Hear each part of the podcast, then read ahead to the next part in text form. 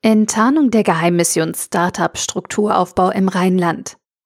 Ein Beitrag verfasst von Stefan Fritz. Gibt es einen Grund, warum es im Rheinland zwar eine Kaderschmiede der Gründerszene gibt, aber keiner darüber spricht? Gibt es einen Grund, warum rheinländische VC-Fonds vor allem außerhalb der Heimat unterwegs sind? Und was sind die Gründe, warum zahlreiche Menschen aus dem Rheinland der Bundespolitik einflüstern, dies aber keine Auswirkungen auf die Gründungsstrukturen im Rheinland hat. Man könnte meinen, dass Florian Rinke mit seinem Buch Silicon Rheinland, wo die Wiege der deutschen Startup-Szene wirklich liegt, geheime Machenschaften und Verschwörungstheorien aufdecken möchte. Aber der teils heitere Ton, die umfangreichen Recherchen mit Quellenangaben und persönlichen Anekdoten passen nicht so recht in dieses Genre. So ist dieses Buch vor allem deshalb lesenswert, weil es in liebenswerter und heiterer Form all die kleinen Krümel und Samen digitaler Geschäftsmodelle aufspürt, aus denen wirtschaftlich und unter normalen Erfolgsgesichtspunkten schon etwas geworden ist und deren Bezug zu unserer Heimat, dem Rheinland, herstellt. Allein das ist ein kurzweiliger Zeitvertreib, den man genießen kann. Das fühlt sich patriotisch gut an und bietet die Chance, die Kräfte zu mobilisieren und zu vereinen, die heute im Rheinland bereits vorhanden sind, aber bisher alleine vor sich hin wursteln.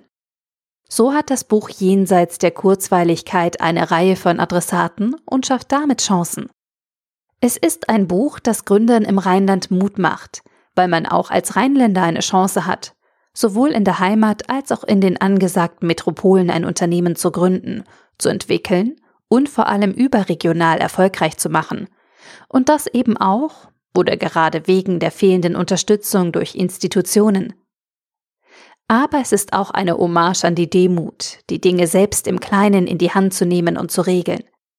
Das Buch ist ein Aufruf an erfolgreiche Unternehmer, sich zu Netzwerken zusammenzuschließen, um das Rheinland als attraktive Digitalregion für helle Köpfe in der Welt bekannt zu machen.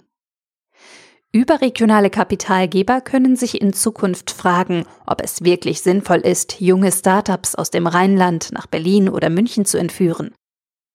Die Universitäten sehen vielleicht noch einmal die Chancen, in unserer Region etwas gemeinsam, standort- und fächerübergreifend zu organisieren. Und vielleicht gibt es ja Politiker unter den Lesern, die nach der Lektüre Lust verspüren, die strukturelle Weichenstellung für eine neue Gründer- und Unternehmerkultur im Rheinland zu schaffen. Nach dem Lesen verspürt man Heiterkeit, aber auch einen Wehklang.